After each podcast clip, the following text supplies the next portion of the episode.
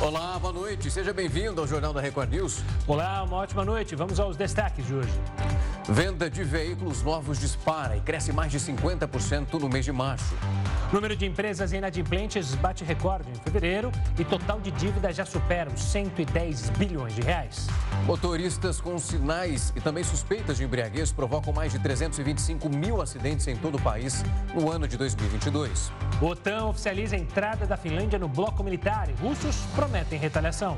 Austrália segue o exemplo de outros países e resolve banir o TikTok por questões de segurança. E ainda, a avalanche atinge o Himalaia, mata sete turistas e deixa diversos desaparecidos.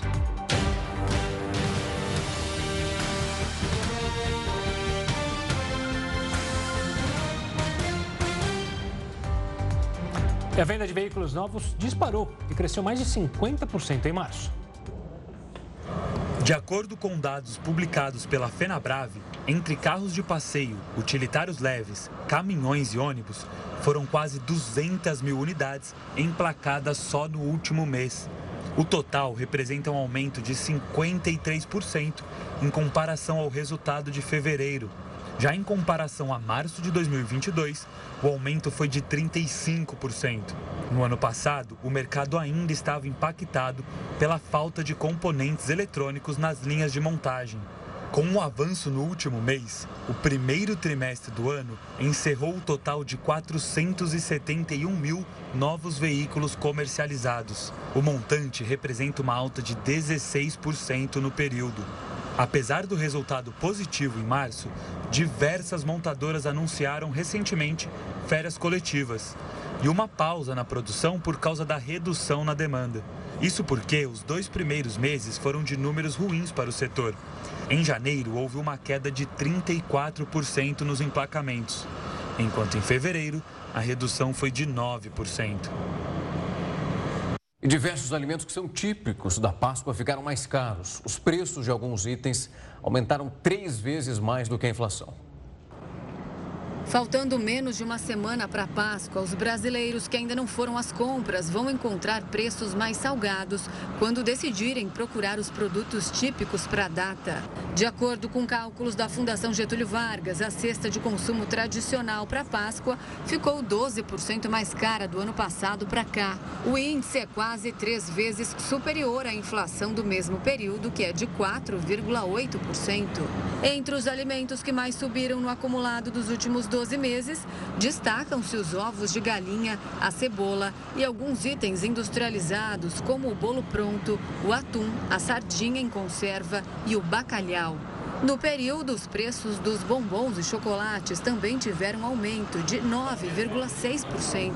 Ainda segundo a pesquisa, nenhum dos itens da cesta recuou nos últimos 12 meses e apenas dois subiram menos do que a inflação geral a batata inglesa e a couve, ambos com alta de 2,23%. E o preço dos imóveis subiu mais de 1% no primeiro trimestre no Brasil. De acordo com o índice FIPZAP, a média do preço do metro quadrado no país está em R$ 8.400. O levantamento pesquisou mais de 50 cidades brasileiras. O município com o metro quadrado mais caro no país é Balneário Camboriú, em Santa Catarina. Nos últimos 12 meses, os imóveis tiveram valorização de mais de 20% na cidade catarinense. O valor médio é de R$ 11.876. Já a capital mais cara no Brasil é São Paulo, com o valor médio do metro quadrado construído em R$ 10.304. Uma nova lei vai reforçar o combate à violência doméstica e também os crimes sexuais. Entre essas estratégias, a gente fala do aumento do horário de atendimento das delegacias da mulher e da criação de um programa contra o assédio em locais públicos ou então privados. Quem está por dentro desse plano é o repórter Matheus Scavazini, que traz as informações direto de Brasília. Boa noite para você, Matheus. Essas medidas valem a partir de hoje já? Exatamente. Boa noite para você, Rafael, Gustavo, boa noite a todos. Essas propostas foram aprovadas em março pelo Congresso e foram publicadas hoje, nesta terça-feira, no Diário Oficial da União. O texto prevê que sejam realizadas ações para o combate a esse tipo de crime em órgãos públicos e também em órgãos privados que também prestem serviços ao governo. Entre essas ações, eles vão precisar fornecer materiais educativos com esclarecimento sobre o crime, implementar boas práticas de prevenção nos órgãos públicos, divulgar as leis e as políticas públicas de proteção e assistência a essas vítimas e procedimentos para o encaminhamento de reclamações e denúncias desses crimes com todo o sigilo, mantendo todo o sigilo das vítimas. Outro projeto também prevê o funcionamento da Delegacia da Mulher, como você mesmo disse, 24 horas por dia em todo o país, incluindo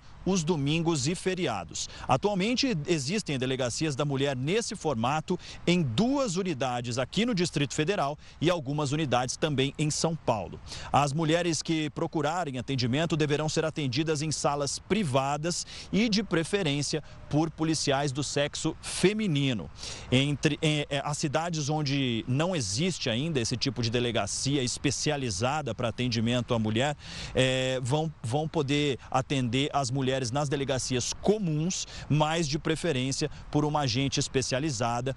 E todos esses, todos esses, esses agentes que vão fazer esse atendimento também vão precisar passar por um treinamento para saber lidar com esse tipo de questão é, da melhor melhor forma possível para justamente é, ter um acolhimento em relação a essas vítimas de violência é, doméstica sexual. Rafael, Gustavo. Obrigado pelas informações, Matheus. Uma ótima noite. O número de empresas inadimplentes bateu recorde em fevereiro. O total de dívidas já supera os 110 bilhões de reais. Até fevereiro, o Brasil tinha 6 milhões e 500 mil negócios na lista de negativados. Este é o maior patamar para o indicador de inadimplência das empresas da Serasa Experian, que é divulgado desde janeiro de 2016. De acordo com os dados apresentados nesta terça-feira, o total de dívidas chegou a 112 bilhões de reais. A média é que cada empresa com o nome vermelho tenha sete dívidas vencidas por CNPJ. A maior parte dos negócios na lista de inadimplência faz parte do setor de serviços, com 53% dos casos. Na sequência, aparecem comércio, indústria, setor primário e outros grupos que abrangem a área financeira e o terceiro setor.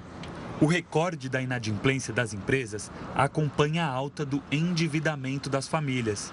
Segundo dados da Confederação Nacional de Dirigentes Logistas e do Serviço de Proteção ao Crédito, em fevereiro, mais de 65 milhões de pessoas estavam inadimplentes, o que representa um a cada quatro brasileiros adultos.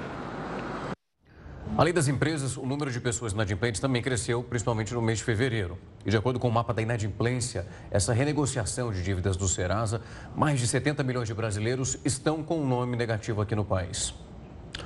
Sobre esses dados, a gente vai conversar agora com o Tiago Ramos, que é gerente da Serasa Experian. Boa noite para você, Tiago. É um prazer recebê-lo aqui. Boa noite, Rafael. Boa noite, Gustavo. Boa noite à audiência da Record News. Tiago, quando a gente olha para fevereiro, a gente mostrou aqui na semana passada que olhando para o último trimestre do ano e esse começo de 2023, o número envolvendo os desempregados chegava no aumento de 8,6%. E quando nós olhamos também para a situação dos endividados, isso vem crescendo quase que na sequência. Nós temos dois polos que estão se encontrando no mesmo momento, ou a gente está de fato encontrando o rebote de muitas outras ocasiões e que chega num resultado negativo, como a gente está acompanhando nesse momento. Rafael, é, muitos fatores entregam a inadimplência que nós estamos passando agora. É, nós estamos batendo recorde na inadimplência, o número nunca esteve tão alto e, e essa tendência ela já vem de muitos anos. Hoje são mais de 70 milhões e 500 mil brasileiros inadimplentes. Você mostrou o número agora há pouco da, das dívidas das empresas. No, nos consumidores, esse número é três vezes maior. O número das dívidas dos consumidores inadimplentes já ultrapassa os 300 bilhões de reais.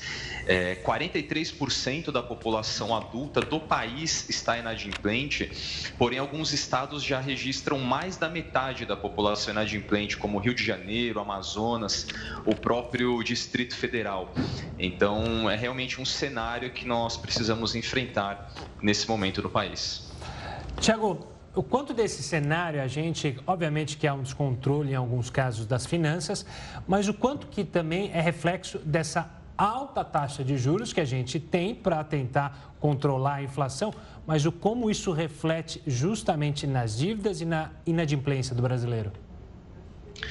É, a taxa de juros e a inflação têm um grande impacto, sim, na inadimplência, porque ela corrói o poder de compra das famílias brasileiras e muitas vezes elas são forçadas a escolher qual conta pagar e, e, as que não são pagas levam a essa inadimplência. Porém, não é o único fator. A renda média do brasileiro também ela apresenta uma tendência de queda, ela, ela aumenta e diminui, mas se você olha nos últimos 12 meses, ela não tem subido. Uh, o número de trabalhadores na informalidade também ainda é muito grande no país, ele aumentou muito durante a pandemia, e trabalhadores na informalidade significa menos proteção para o brasileiro do que a CLT oferece e, consequentemente, uma maior vulnerabilidade a essas oscilações da economia, como o aumento de preços, reajustes das tarifas, que acontecem muito no início do ano também, a cobrança de impostos. Então, é um período que, que é muito delicado e esses fatores entregam é, não somente a alta do, dos alimentos, por exemplo, como vocês bem mostraram, mas também a alta dos combustíveis, que impacta toda a cadeia da economia. Então, são, são muitos fatores que, que levam a essa alta da inadimplência. Hoje, os principais fatores da, da inadimplência, as principais categorias de dívidas do Brasil, em primeiro lugar, são bancos com cartões, empréstimos pessoais e financiamentos.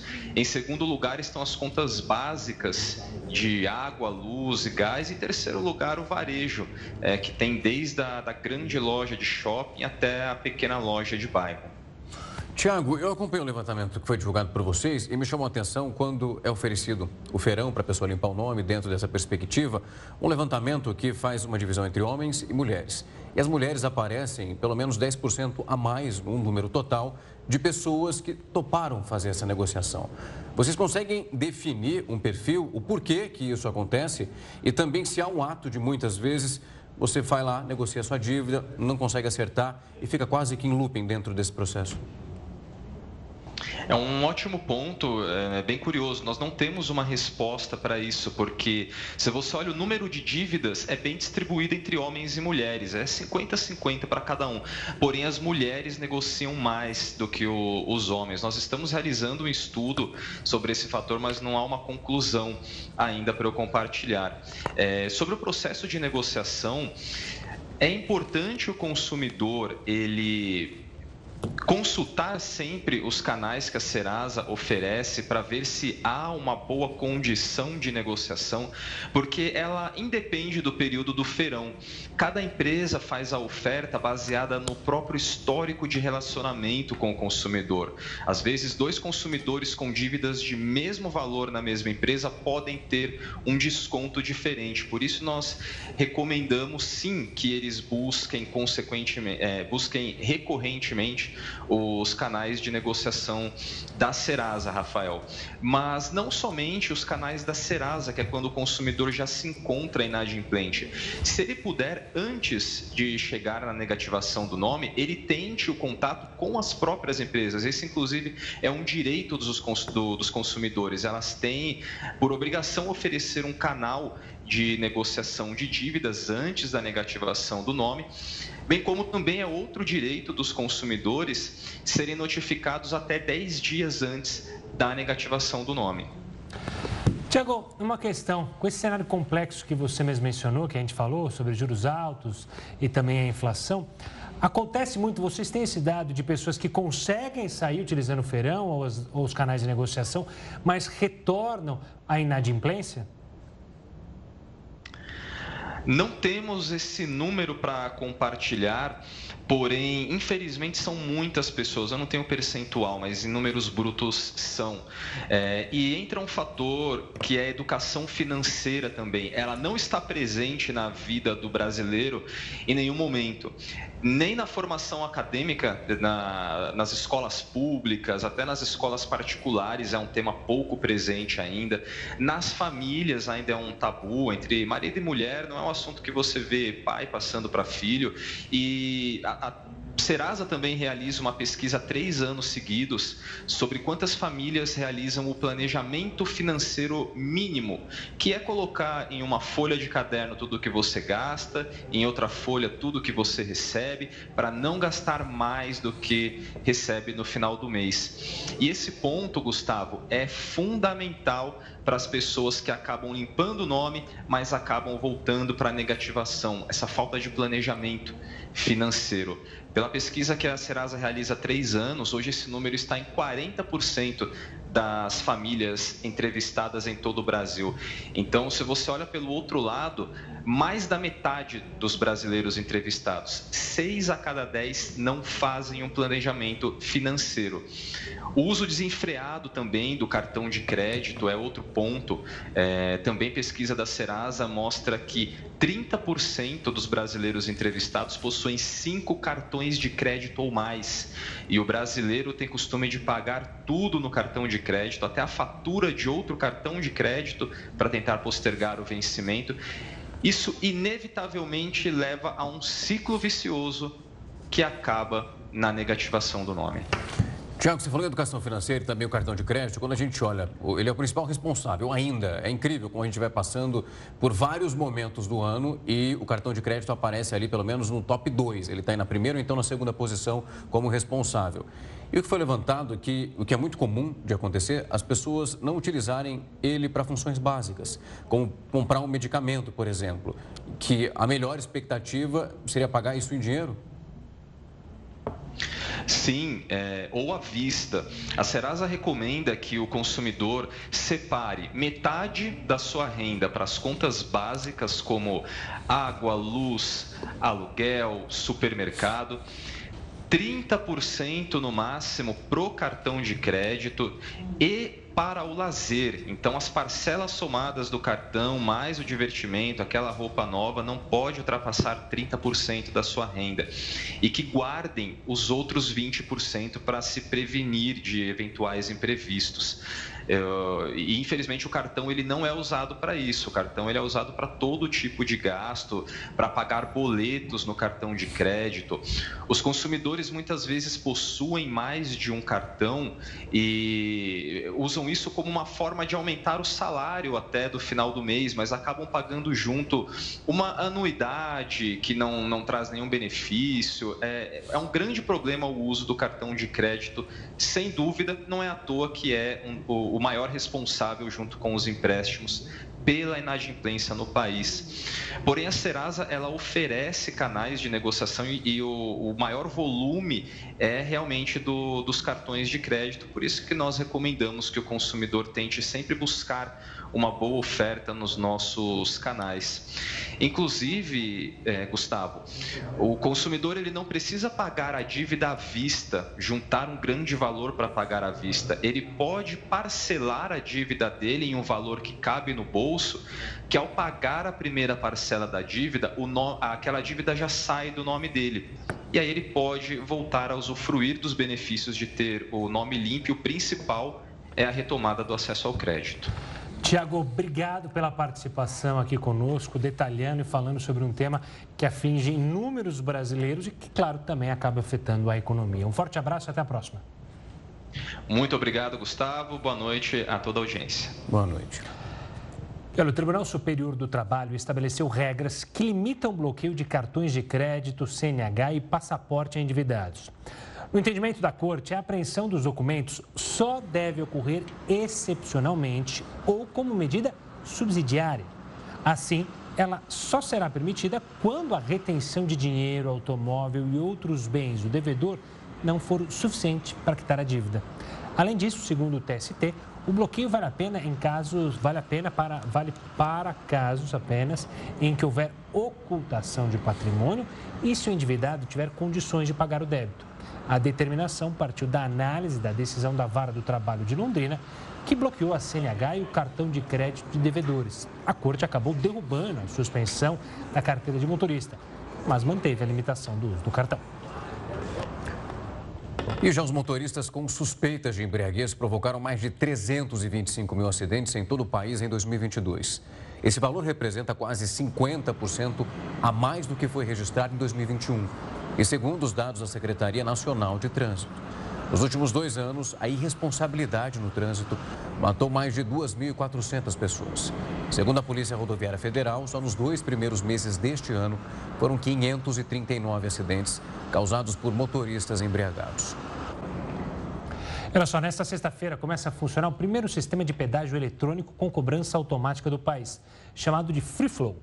Esse sistema será localizado em três pontos da rodovia Rio Santos e terá tarifas diferentes nos finais de semana e também feriados nacionais.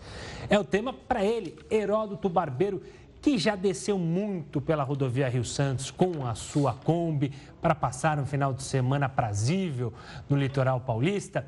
Heródoto, mas conta não da praia, um pouco da Kombi, mas de como funcionará esse sistema de pedágio, hein? Olha, Gustavo, é, eu acho que eu vou fazer isso a partir de amanhã. Vou pegar também feriadão, vou emendar Boa. quarta, quinta e sexta. Só não vai na banguela, hein? é, exatamente. É onde a, a Kombi vai melhor é na banguela. Só solta. Mas é o interessante é o seguinte, na verdade, o que está acontecendo na Rio Santos não é, é um pedágio, só são vários, são três pedágios, três cobranças. É um teste da empresa que administra a rodovia Rio Santos, que é a CCR. É a mesma que administra a estrada, talvez de maior circulação do país, que é a Via Dutra. Então, eles estão fazendo o teste, esse é o equipamento, né? Esse equipamento já está colocado na, na estrada da Rio Santos, são três ou quatro pedágios. E se der certo aí, eles vão colocar na Dutra também. Bom, por enquanto, isso aqui não vai provocar desemprego. Por quê? Porque até agora não tinha pedágio na, na Rio Santos. Portanto, não vai fechar cabine, não vai mandar ninguém embora, nem coisa nenhuma. Pelo contrário, abriram uma série de empregos do pessoal que sabe mexer com computação, essa coisa toda. Agora, qual é a vantagem disso? Tem duas vantagens. Primeiro, você não vai ficar parado mais naquela fila danada para poder. A 4 e 10, aí não tem os 10 centavos, não tem os 6 centavos, enfim. Vai ficar muito mais fácil você, você passar por lá. Esse é o primeiro ponto favorável. O segundo é o seguinte: você vai pagar proporcionalmente aquilo que você andou na, na rodovia. Porque hoje, se você andar 10 quilômetros, você paga o pedágio cheio. Se você andar 90 quilômetros, você paga o mesmo pedágio. Então não é justo que uma pessoa que ande 10 quilômetros pague tanto quanto uma pessoa que andou 90 quilômetros. Ele vai solucionar esse problema também e vai ser, portanto, uma tarifa mais igualitária. Agora, como é que a pessoa vai pagar? Bom, primeiro é o seguinte: você vai ter que colocar aquele tag, né, aquela, aquela fitinha no, no vidro do carro Aí ele passa, ele lê a fitinha e já manda então ah, na sua conta. Mas suponha que você não tem o tal do tag, que hoje é na rodovia, com pedágio, hoje é aquele sem parar. Tá? Sem parar, o pessoal que tem tag passa por lá. Então você vai ter tag e se não tiver, não tem problema. Por que razão? Porque esse equipamento que a gente mostrou agora um pouquinho, ele lê a placa do veículo. Ele lê a placa e manda também para o cidadão pagar. Ele tem 15 dias para pagar. Se ele não pagar, ele pode tomar multa e ele pode ter pontos também debitados na sua carteira. Então não pensa o seguinte, né? Eu não tenho tag, vou passar, não vou pagar, vai. Porque a concessionária vai mandar a conta lá para sua casa. Então, de um jeito ou de outro, vai ser pago. Agora, isso vai ser uma, uma mudança bastante grande, porque, logicamente, quando esse equipamento chegar na Dutra, também da CCE, aí um monte de gente vai ser mandado embora. Imagine quantas pessoas trabalham num pedágio daquele 24 horas, muita gente. Então, com, o pedágio automático, essas pessoas não vão ter emprego nessa área. E que pese dizer, não, vai abrir outra, etc., por aí afora. Mas é um avanço significativo e essa novidade também, também para mim é uma novidade, não sei se é para vocês, do pedágio custar um preço do, durante a semana e outro preço no final de semana. Como é que pode isso? Bom, é, na semana, então, o preço, a gente mostrou, aí sai de fim de semana, ó, 6,80, é mais caro. De segunda a sexta é, são R$ 4,10. A estrada é mesmo, o pneu é mesmo, etc, etc.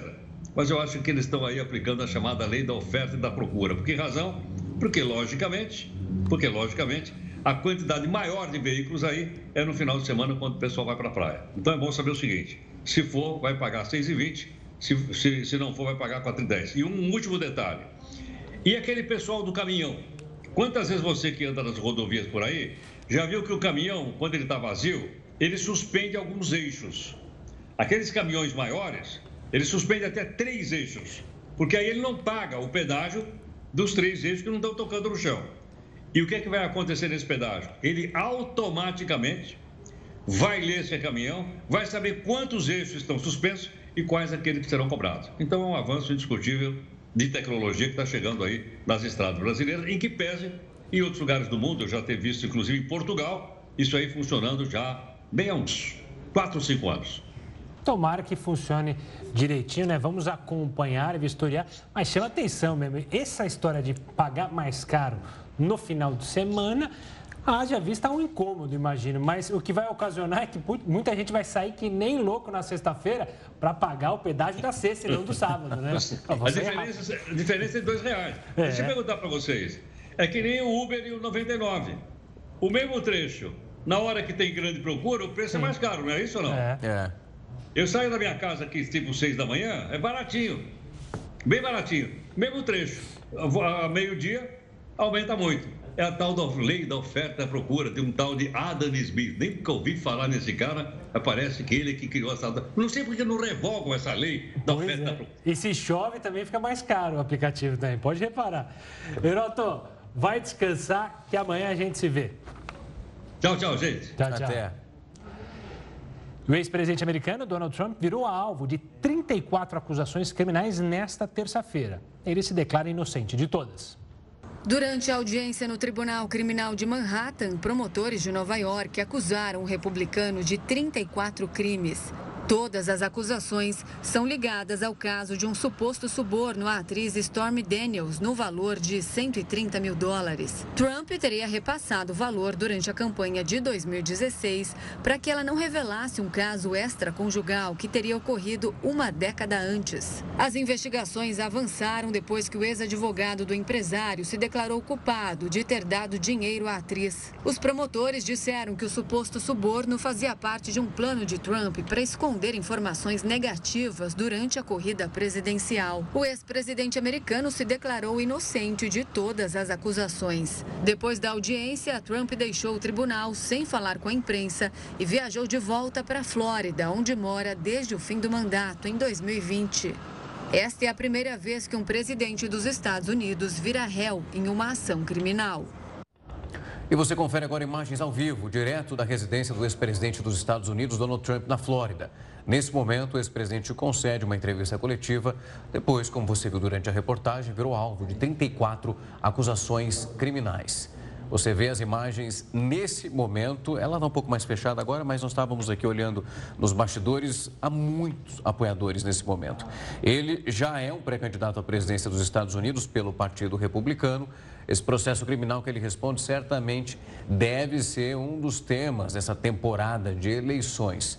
É claro que a gente traz hoje, Gustavo, a gente viu durante toda a tarde a expectativa para a chegada. Ele chegou em Nova York, a cobertura foi extensa, foi para Trump Tower, que pertence a ele em Nova York, ficou ali durante todo o dia reunido com os advogados. E agora, nesse momento, você vê, com ele já cercado dos apoiadores, para falar aquilo que possivelmente já repetiu hoje na corte. Disse que não é culpado dessas 34 acusações e agora havia expectativa de que, pelo menos nesse momento, ele, essa dúvida seria algemado ou não, mas se tratando de um ex-presidente, né, Gustavo, acabou não acontecendo. Tudo, tudo, acordado, até a questão da foto, a foto fichada ali que poderia ocorrer também não foi feita, até por um, um risco dessa foto vazar e ser causado um, ser, ser um crime ali para o estado de Nova York. É, usa também, obviamente, esse momento como um comício eleitoral, ele que não deixa é, sempre claro, deixa sempre claro que quer ser candidato para as próximas eleições e a gente vai acompanhar os detalhes desse desdobramento desse julgamento e também, obviamente, da questão política de Donald Trump nos Estados Unidos. A gente segue acompanhando tudo sobre isso. Ainda nessa edição, a gente fala mais sobre o que o, ex-presidente Donald Trump está falando lá na Flórida. E agora a gente traz uma pesquisa que aponta que mais de metade da população carioca tem vontade de se mudar da cidade do Rio de Janeiro. Essa vontade é mais forte entre as pessoas que acreditam que a gestão da prefeitura não será satisfatória nos próximos meses. Quem nos traz mais detalhes a respeito do levantamento é o repórter Marcos Marinho, ao vivo da capital fluminense. Boa noite, Marcos. Oi, Gustavo. Boa noite para você, para o Rafael e para todos que nos acompanham. Essa é a pesquisa da avaliação da gestão municipal que foi realizada pelo Instituto Rio 21. E o resultado revelou que mais da metade da população da, da cidade do Rio de Janeiro quer ir embora da capital fluminense. 52,1% dos entrevistados disseram que querem sair do Rio de Janeiro. E a maioria dessas pessoas é de moradores da zona oeste da capital fluminense, uma região que enfrenta uma guerra entre milicianos e traficantes por conta do controle territorial das comunidades. Guerra essa, aliás, que ficou ainda mais intensa a partir de janeiro desse ano. Na zona sul do Rio, que é a área mais valorizada da capital fluminense, o índice de rejeição pela cidade foi o menor de todos. A pesquisa revelou que entre os moradores da Zona Sul, a maioria está satisfeita com o trabalho feito pela Prefeitura do Rio e que pretende continuar morando aqui na capital fluminense. O maior índice de rejeição, portanto, está na Zona Oeste. Os moradores que moram próximos dessas áreas de risco, onde acontecem esses confrontos entre milicianos e traficantes e que também estão insatisfeitos com o trabalho da Prefeitura, segundo o levantamento dessa pesquisa feita pelo Instituto Rio 2021. O fato é que a cada quatro cariocas, segundo o estudo, três querem ir embora do Rio de Janeiro. Eu volto com vocês aí no estúdio. Marcos, obrigado pelas informações. Bom trabalho por aí. O aumento de casos de dengue em Santa Catarina é alarmante. Mais de 4 mil diagnósticos foram registrados. O Jornal da Record News volta já com isso e muito mais. Estamos de volta. O aumento de casos de dengue em Santa Catarina é alarmante. Mais de 4 mil diagnósticos foram registrados e 72% dos municípios têm focos do mosquito transmissor. Os dados da Direção de Vigilância Epidemiológica de Santa Catarina mostram uma tendência de crescimento da dengue desde 2019 quando os casos autóctones subiram de 44 em 2018 para 1.687 em 2019. Os casos autóctones são aqueles contraídos no mesmo território de residência do paciente. Nos anos seguintes, os números continuaram subindo. Em 2020, o estado registrou 10.947 casos. Em 2021, 18.624. E no ano passado, atingiu 80.919. O total de 2022 representa um aumento de 434,4% em relação ao ano anterior. A presença do mosquito é o principal fator de risco para a disseminação da doença. E as condições climáticas atuais contribuem para a disseminação mais rápida do Aedes aegypti e para sua evolução para a fase adulta. Quanto mais calor, mais curto o ciclo de desenvolvimento do mosquito. Além disso, o perfil dos infectados pela dengue tem mudado em relação aos anos anteriores. Crianças e adolescentes estão sendo mais afetados e cada vez mais pacientes estão precisando de hospitalização. A gente continua a falar sobre esse avanço nos casos de dengue em Santa Catarina e em outras partes do Brasil com o Carlos José Carvalho Pinto. Ele que é professor do Departamento de Microbiologia, Imunologia e também Parasitologia do Centro de Ciências Biológicas da UFSC. Professor, uma ótima noite, é um prazer recebê-lo aqui. Boa noite a todos, boa noite aos espectadores. Professor, quando a gente olha para esse cenário, em Santa Catarina e também em outras partes do Brasil, o próprio governo federal acabou divulgando a criação de um comitê para adotar as políticas tanto para a Zika como também para a dengue. A gente, há anos, há tanto tempo, infelizmente, vivemos com esses casos em um aumento que também acontece com muita frequência. Que tipo de medida que pode ser adotada pelo comitê em relação à conscientização e também as outras medidas para conter esse número todo? Ah, nós estamos vendo um aumento de casos de dengue já há algum tempo e isso reflete um aumento do número de focos de Aedes aegypti. É, nós temos que combater o Aedes aegypti como sempre fizemos. Não existe novidade neste assunto. Nós temos que as pessoas têm que se conscientizar que nós não devemos deixar água parada, principalmente dentro das nossas residências. E além disso tem que haver um investimento muito grande dos governos municipais, estaduais, federais, enfim, dos gestores de saúde, para que haja equipes na rua, visitando as casas, olhando os, os focos, explicando para a população como que a gente deve agir dentro da nossa casa. Professor, uma boa noite da minha parte também. Esse aumento no número de focos pode ser explicado por esse verão que tivemos com uma chuva até acima do esperado, essa quantidade de chuva e também uma falta de uma política para justamente ter funcionários ali ajudando, auxiliando a população, relembrando as medidas essenciais para o combate ao mosquito? É. Geralmente os problemas de saúde eles são multifacetados, não existe uma, um único motivo. É, e no caso da dengue isso não é diferente. Nós temos um problema de investimento em saúde, com certeza. É, o trabalho feito pelas prefeituras, às vezes, ou pelos agentes de saúde das prefeituras, às vezes é hercúleo, por falta de pessoal, falta de treinamento de pessoal. E também nós tivemos um verão extremamente quente e com muita chuva. Ou seja, e o mosquito adora isso, né? Ele gosta de água e gosta de calor para seu desenvolvimento. Aqui em Santa Catarina, que foi o foco da, da reportagem, há alguns anos atrás, o mosquito não passava o inverno aqui por causa do clima frio. E agora a gente está vendo também que ele está se adaptando um pouco até ao próprio nosso clima aqui no estado, ou seja, ele consegue passar o inverno aqui. Então, no verão, se nós não cuidarmos da nossa residência, se não houver um investimento, nós vamos ter. Esse problema vai continuar em outros anos. Professor, quando a gente olha, volta lá para o começo de março, com a aprovação da Anvisa para essa vacina envolvendo os casos de dengue, houve aprovação, mas nesse momento não há qualquer informação nem plano para que isso seja distribuído. A partir do momento em que se tem um medicamento como esse, nós teríamos um avanço muito grande em relação à redução no número de casos, ou o outro é um trabalho conjunto? A gente está falando da conscientização e automaticamente a vacinação. Não, com certeza a vacinação vai ser muito importante. O ideal é que nós tenhamos vacinas eficientes e que estejam no quadro vacinal do SUS, com certeza. Isso vai, vai nos, nos facilitar no, no sentido de não termos tantos problemas graves com dengue, ou seja, aquela dengue que hospitaliza o paciente. O problema é que o Aedes aegypti ele não transmite somente dengue, ele transmite zika, chikungunya e febre amarela quando está dentro de cidades. Ou seja, o combate ao mosquito ele deve continuar, mesmo com as vacinas. As vacinas serão um, uma ferramenta a mais no controle das doenças e principalmente na não internação de pacientes. Professor, uma coisa que chamou a atenção na reportagem, também a gente tem visto em outros estados, é justamente sobre o perfil das pessoas que estão sendo contaminadas e até, infelizmente, aquelas que chegam a óbito.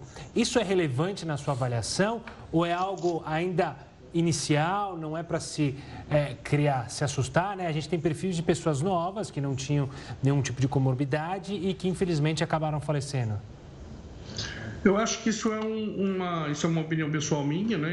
É, é necessário um pouco mais de tempo para a gente ter uma, uma, uma teoria um pouco mais, mais é, aprofundada sobre isso, mas eu acredito que isso é, seja relacionado com o aumento do número de casos.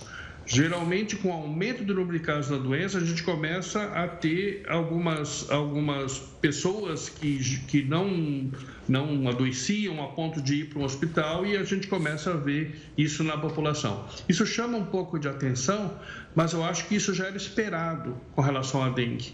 Né? Ela se aproximar um pouco mais da realidade da nossa população.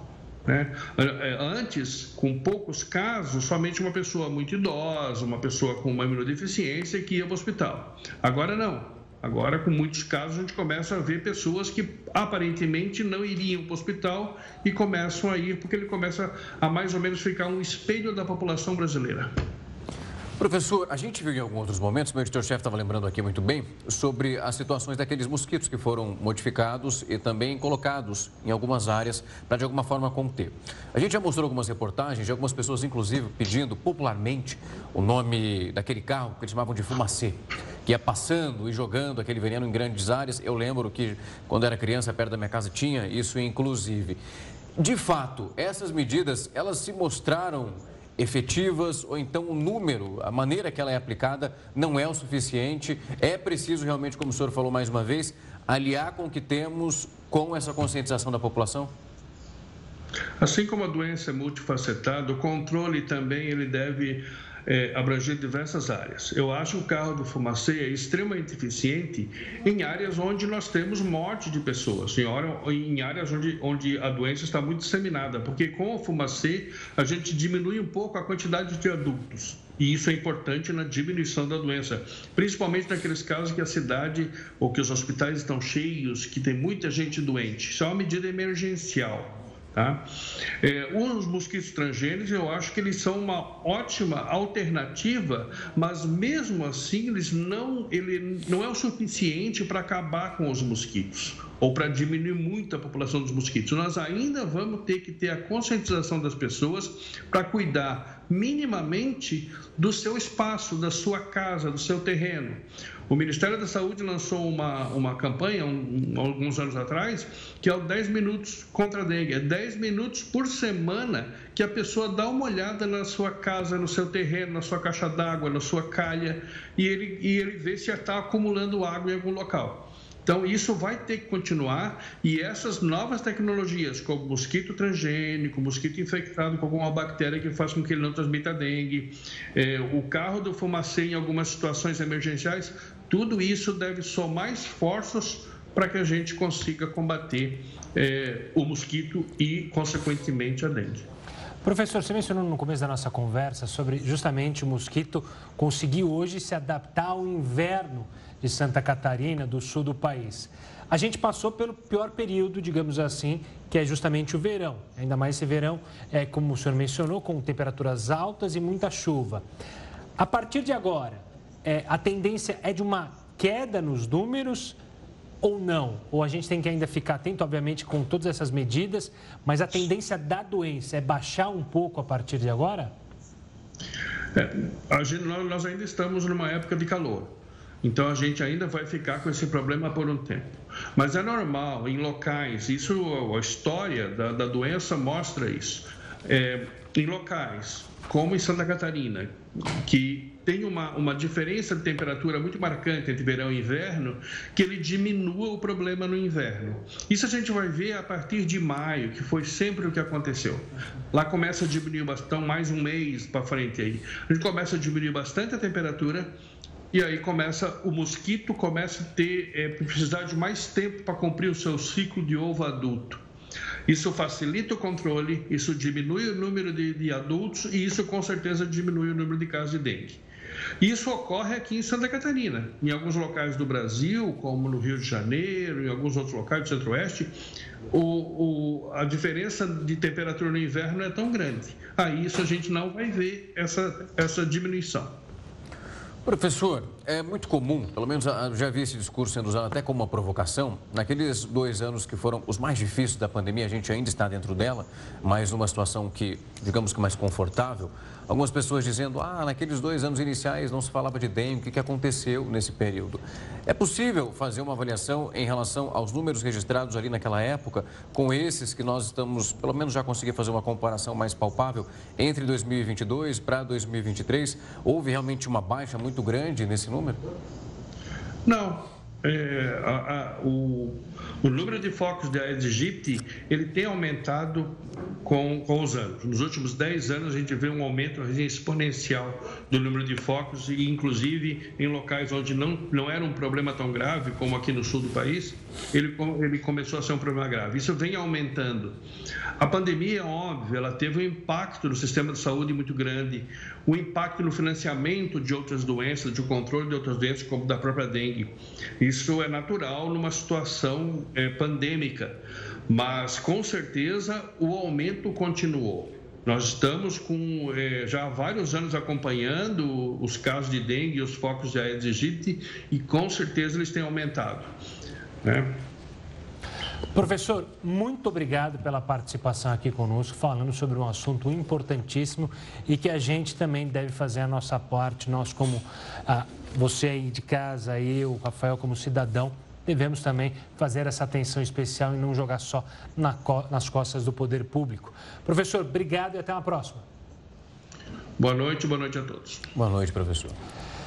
No cenário internacional, a OTAN oficializou a entrada da Finlândia no bloco militar nesta terça-feira. A Rússia anunciou retaliações contra a adesão. Em uma cerimônia na Bélgica, a Finlândia se tornou oficialmente o 31º membro da Organização do Tratado do Atlântico Norte. Os nórdicos apresentam ao bloco ocidental um contingente de 280 mil soldados e um dos maiores arsenais de artilharia na Europa. Durante o evento, o presidente finlandês afirmou que a adesão tem como objetivo aumentar a segurança do país. Uh,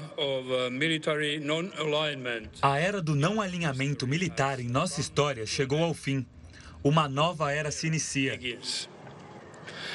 Cada país maximiza a sua própria segurança.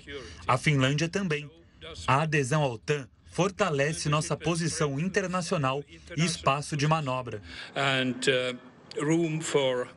A Finlândia se mantinha neutra desde o final da Segunda Guerra Mundial, mas pediu para entrar no bloco militar meses depois que Moscou invadiu a Ucrânia. Com a entrada do país, a aliança passa a ter mais de 2.500 quilômetros de fronteira direta com a Rússia. O líder finlandês afirmou que a adesão não é uma ameaça a Moscou e que o país vai continuar buscando saídas pacíficas para o conflito. Uh, a filiação da Finlândia não visa ninguém, nem altera fundamentos ou objetivos da política externa e de segurança do país. A Finlândia é um país nórdico estável e previsível que busca a resolução pacífica de disputas. A Rússia já anunciou retaliações pela entrada da Finlândia na OTAN. O porta-voz do Kremlin afirmou que o governo vai tomar medidas para garantir a segurança do país. Uma avalanche atingiu o Himalaia nesta terça-feira e matou sete turistas. Outras pessoas ainda estão presas nesse local de acordo com o próprio exército indiano. A avalanche ocorreu próxima a uma passagem montanhosa para a região chinesa do Tibete. O exército indiano afirmou que cerca de cinco veículos transportando até 30 turistas estavam no local. Eles teriam ficado presos sobre a neve quando a avalanche aconteceu. Mais de 350 turistas e 80 veículos foram resgatados depois que a neve foi removida da estrada. Ainda segundo a equipe de resgate, outras pessoas podem estar presas na região e os bombeiros continuam buscando sobreviventes. Avalanches e inundações no Himalaia são comuns durante o verão e os meses de monções, que é quando a neve derrete e são combinadas com as fortes chuvas que caem sobre a região. E mais um país resolveu banir o aplicativo chinês TikTok por questões de segurança. Agora é a Austrália que vai restringir a ferramenta. Você confere os detalhes em instantes aqui no Jornal da Record News. E mais um país resolveu banir o aplicativo TikTok por questões de segurança. Agora é a Austrália, que vai restringir essa ferramenta. A decisão segue o conselho das agências de inteligência e, de acordo com as autoridades, será implementado assim que possível. Pesquisas apontam que quase 7 milhões de australianos utilizam o aplicativo, o que representa 25% da população. Após o anúncio, Pequim criticou a medida e afirmou que apresentou um protesto oficial às autoridades australianas. Outros países, como Estados Unidos, Canadá, Nova Zelândia, Reino Unido, França, Holanda e a Comissão Europeia já adotaram decisões similares. A infertilidade afeta uma em cada seis pessoas no mundo e alertou, alertou um estudo da Organização Mundial da Saúde. De acordo com a OMS, a esterilidade está afetando as pessoas em um nível global, sem diferenças significativas entre regiões do planeta ou desigualdades ditadas pelo nível de riqueza. Segundo os novos dados publicados, 17,5% da população adulta experimenta em algum momento da vida problemas de esterilidade, o que consiste na incapacidade de conseguir uma gravidez após 12 meses ou mais de relações regulares. Especialistas da OMS afirmaram que entender a dimensão desse problema é muito importante para tentar evitar transtornos mentais que podem surgir por causa da frustração. Portanto, a magnitude do número de casais inférteis significa que há uma grande demanda por cuidados de infertilidade, por diagnóstico e tratamento, porque não é um problema bem reconhecido. Os serviços muitas vezes não estão disponíveis, o que faz com que quem tente buscar atendimento acabe tendo gastos catastróficos nos serviços de saúde. E mesmo que os serviços estejam disponíveis, eles não são acessíveis para muitas pessoas. A OMS apontou que não existem causas determinantes para a esterilidade, mas, em geral, o estilo de vida, a idade, o histórico de doenças infecciosas ou patológicas relacionadas ao sistema reprodutivo influenciam nessa questão. E um grupo de cientistas inventou um curativo que é inteligente, que promete cicatrizar as feridas mais rápidos, mais rápido, melhor dizendo, e ainda monitorar esse paciente. O curativo não é invasivo e ele pode ser monitorado à distância, caso necessário. Esse procedimento foi pensado para pacientes diabéticos e que têm uma difícil cicatrização. O dispositivo é dividido em duas partes. Possui uma placa de circuito flexível, que é reutilizável, e um adesivo também que é descartável. Esse adesivo contém biosensores, eletrodos e hidrogéis, com medicamentos que vão ficar em contato com a ferida. Ex-presidente dos Estados Unidos, Donald Trump, fala com a imprensa após prestar depoimento à Justiça de Nova York e virar réu. A gente volta em instantes para falar sobre isso. O ministro da Educação, Camilo Santana, afirmou que o governo vai suspender o calendário da reforma do ensino médio, que também prevê as mudanças do Enem em 2024. Essa suspensão foi confirmada depois de Santana se reunir com o presidente Lula hoje de manhã. A suspensão dura 60 dias, prazo que resta agora para a conclusão de uma consulta pública sobre esse assunto. Qual é a avaliação que nós fazemos enquanto equipe do Ministério? Primeiro, nós reconhecemos que não houve um diálogo mais aprofundado da sua implementação, não houve uma coordenação por parte do Ministério da Educação. É, o Ministério foi omisso, principalmente no período difícil que foi a pandemia nesse país, e uma necessidade de a gente poder rever toda essa discussão. O Enem esse ano não ia ter mudanças nenhuma. Né? Continua, as escolas começaram, continuam. Nós vamos apenas suspender as questões que vão definir um novo Enem 2024 por 60 dias e vamos fazer ampliar a discussão. É, o ideal que num processo democrático a gente possa escutar a todos e principalmente quem está lá na ponta, que são os alunos, são os professores e são aqueles que executam a política, que são os estados brasileiros. E o ex-presidente dos Estados Unidos, Donald Trump, terminou de falar com a imprensa agora há pouco, após prestar depoimento à Justiça de Nova York e se tornar réu. Durante o discurso, o republicano disse que a promotoria não tem um caso e que a investigação é uma perseguição política para tentar interferir nas eleições do ano que vem. O ex-presidente afirmou, sem provas, que esta é mais uma ação do Partido Democrata para atacá-lo.